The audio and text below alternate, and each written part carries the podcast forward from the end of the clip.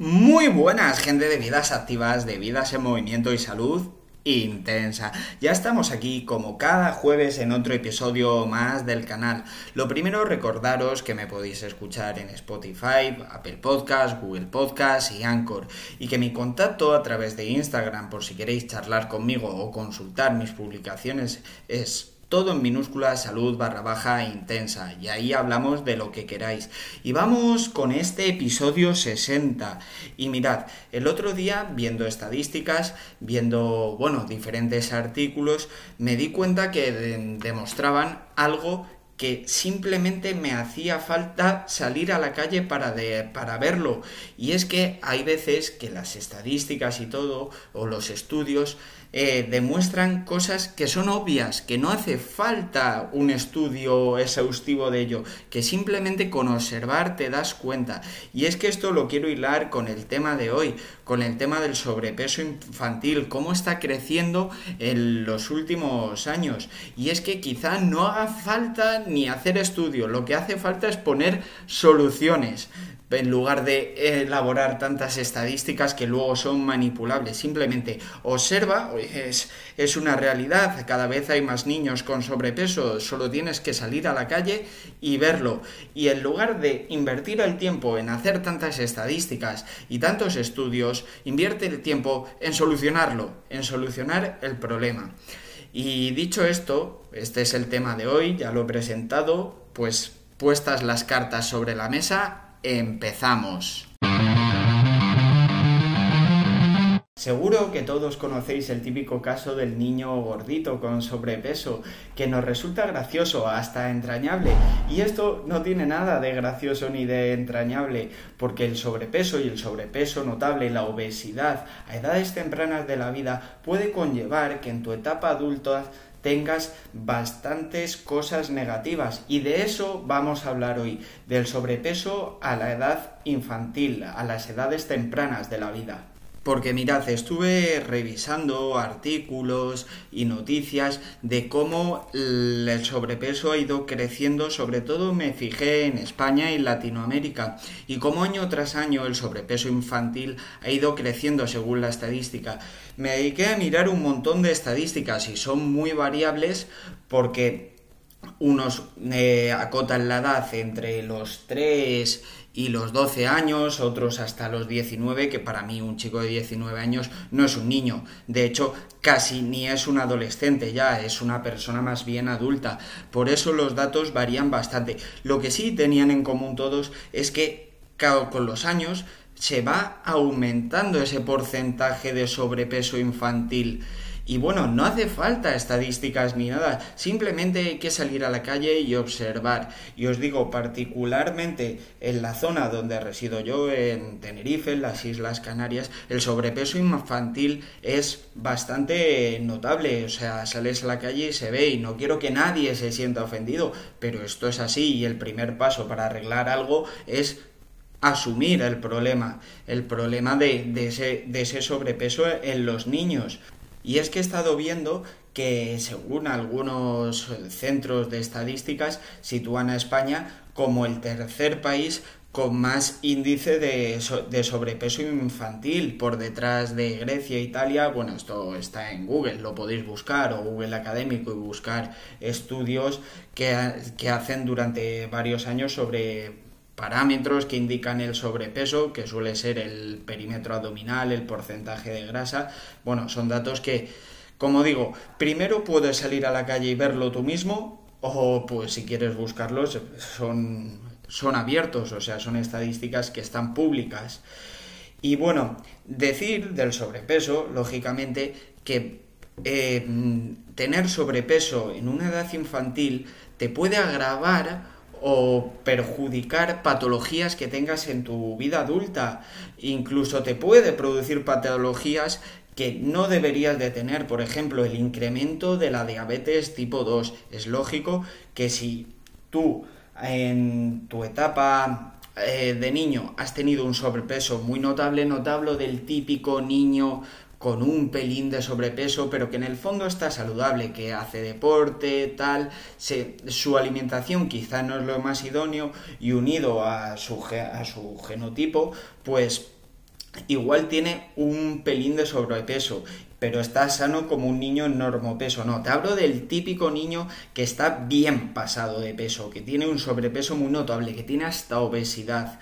Eso va a aumentar el riesgo de diabetes tipo 2 en la edad adulta, aparte de las enfermedades cardiovasculares. Joder, pues cuanto más porcentaje de grasa, más posibilidades tengo de sufrir un infarto. De hecho, en hombres el diámetro de, perdón, el perímetro abdominal está directamente relacionado con el infarto de miocardio en etapa adulta, con lo cual si eres un niño con sobrepeso eh, vas a incrementar esa posibilidad de en una etapa adulta tener esa, esa patología del infarto de miocardio y también, según algunos estudios, esto no lo he visto tan de forma tan sólida, o no, a mí no me ha parecido tan sólida, pero parece lógico también, ¿no? Que aumente cierto tipo de cánceres, como por ejemplo cánceres de estómago, intestinales, todo lo relacionado con el aparato digestivo, ya que si he tenido eh, una peor alimentación, tengo un sobrepeso por una alimentación indebida, es lógico pensar que puede conllevar un aumento de los casos de cáncer en, en estas zonas del cuerpo. Y aparte de estas patologías, os voy a contar como anécdota, como curiosidad, por ejemplo, el niño que ha tenido sobrepeso Imagínate que llega a su adolescencia, se pone en forma, quiere verse bien y pierde ese sobrepeso y se queda, se queda bien, una persona en normo peso, incluso se ve fuerte, se ve bien frente al espejo, está sano, pues esa persona que ha tenido sobrepeso, en su niñez, su adipocito, su célula grasa, va a tender mucho más a rellenarse, a, a, crecer, con lo cual va a facilitar primero que retenga más líquidos y segundo, que si ese adipocito es más tendente a coger volumen, pues eso va a conllevar que es más fácil o tienes una mayor predisposición en tu etapa adulta a coger peso, a reganar peso. Y bueno, esto os lo cuento como anécdota porque eh, pasa mucho que dice la gente, eh, si es que yo me alimento bien, pero he estado estos cuatro días pasándome, pasándome se me ha ido de las manos, no he entrenado, eh, he comido procesados y se nota un huevo y tú le ves visualmente y dices, pues te vi hace cuatro días y sí que se nota. Y no te voy a decir que haya ganado mucho más porcentaje graso que una persona que no ha tenido sobrepeso eh, en la infancia, pero esta persona que sí tuvo sobrepeso, sí es cierto que se le nota más como más hinchado, más congestionado. Esto es un pelín subjetivo, pero yo lo he notado, yo lo he vivido y bueno, quien le ha pasado en, su, en sus propias carnes se dará cuenta de que, de que es verdad. Y bueno, ¿cómo solucionar el problema del sobrepeso infantil. Pues a ver, es realmente complicado. Si fuera fácil, ya lo habríamos hecho, ya lo habríamos solucionado. Pero yo creo que la clave está en la prevención, el no llegar a ese sobrepeso, el anticiparnos. Porque siempre es mucho mejor anticiparte a algo que luego solucionarlo, que se puede solucionar y con los mismos métodos. Pues hoy os voy a hablar de tres mecanismos, tres patrones de conducta que deberíamos incorporar y que van a ayudar a prevenir este sobrepeso. Y el primero es muy sencillito, es cuidar los desayunos y los procesos de cocinado. ¿Por qué los desayunos? ¿Por qué me centro en el desayuno? Porque es donde principalmente, como digo, la cagamos. Porque como es un niño y tiene que desayunar sí o sí, vale todo. Da igual y generalmente vamos en el desayuno con prisa porque hay que llevarlas al colegio, luego entrar a trabajar. No, y, y vale todo. Piensas que que cualquier cosa es buena con tal de que desayunes y le damos el típico colacao con mm, tropecientas cucharillas de, de azúcar que le estamos metiendo, aparte de acompañado de unas galletas unos cereales azucarados o de un bollo o incluso una tostada de pan blanco de harina refinada con mantequilla y mermelada con azúcar. Y pensamos que eso vale, que eso es bueno para el niño, que le va a dar energía, cuando en realidad está demostrado que no, que va a tener un pico de glucosa y luego va a tener un bajón y va a disminuir su rendimiento en las clases y aparte le va a dar otro pico, otro pico de hambre. Con lo cual, eh, para meter un desayuno así, mm, si es polémico esto, lo siento, pero es así. Para meter un desayuno de este estilo es mejor que no desayune. Así de claro, si no quiere desayunar, que no desayune. Pero para darle un procesado azucarado, mejor no darle nada.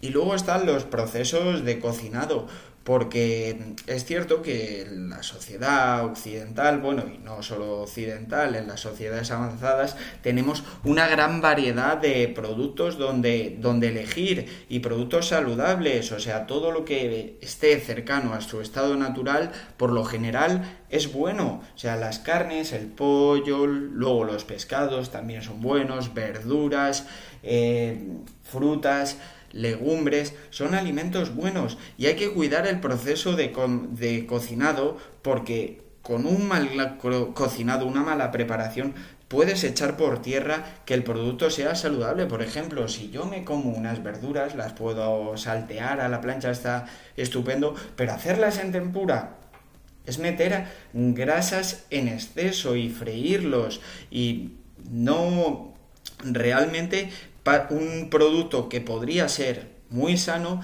pasa a no serlo tanto o incluso a ser insano. O por ejemplo, el pollo, unas pechugas de pollo a la plancha con su ajito que están buenas, controlando la cantidad de aceite. Las empano y las frío y con eso pues pasa a ser un producto que ya no es saludable. Y bueno, eso son respecto a los cocinados. El segundo punto que me gustaría tratar es invertir en educación de los niños. A ver, un niño muy pequeño, un niño de 3, 4, 5 años, no le vas a explicar que una cosa es más saludable, que va a invertir en su futuro. Bueno, de 5 ya empiezan a razonar, pero un niño de 2, 3 años no, va a comer lo que le des y lo que está bueno.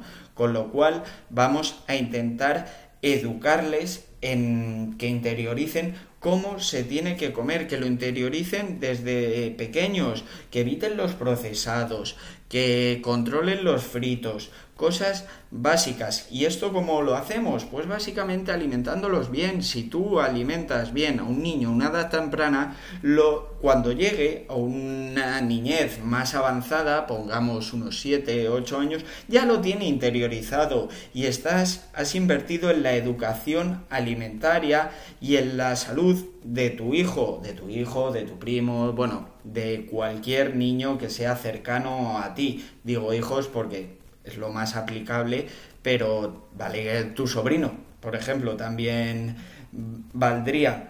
Y como último punto que me gustaría destacar es otra vez la educación, educar a una vida más activa. El niño tiene que moverse. Yo no digo que no esté bien los videojuegos ni nada, de hecho me parece una buena alternativa, me parece que pueden aportar bastante y sobre todo bastante entretenimiento y puede eh, serle muy útil al niño, aunque solo sea por el mero hecho de que se lo pasa bien, de que disfruta con ello. Pero hay que ser coherente y hay que enseñar al niño que hay que salir a la calle, que hay que pasear, que hay que correr, que hay que jugar jugar físicamente me refiero, o sea, esto es, es, básico, tenemos que incitar al movimiento en las edades tempranas de la vida, porque el cuerpo está pensado para moverse, con lo cual debería de salirnos de forma natural y no coartar ese, esa capacidad del cuerpo de moverse, ¿no? Un niño tiene que experimentar,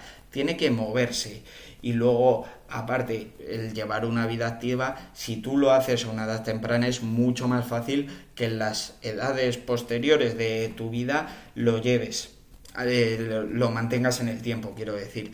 Y bueno, con esto ya he dado tres mecanismos muy sencillos para prevenir ese sobrepeso infantil, incluso que se pueden aplicar a la hora de corregirlo, pues si el niño se empieza a mover más, se empieza a cuidar lo que come o los padres empiezan a cuidar lo que come, pues lógicamente el niño va a bajar de peso, va a reducir su inflamación. Bueno, esto es exactamente igual que en un adulto, solo que el niño tiene toda la vida por delante y esto es comprar papeletas para tener una mejor salud, que nada es garantía de que tengas una salud de hierro toda la vida, pero es comprar papeletas para que tu salud futura sea mejor.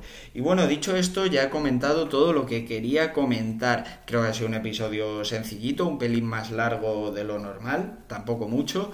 Y nada, Deciros que nos escuchamos todos los jueves, que si queréis consultar mis publicaciones a través de Instagram, todo en minúscula, salud barra baja intensa. Y ahí podéis hablar conmigo, consultar mis publicaciones y lo dicho, nos escuchamos todos los jueves y por favor, seguir creciendo, seguir construyendo y a volar.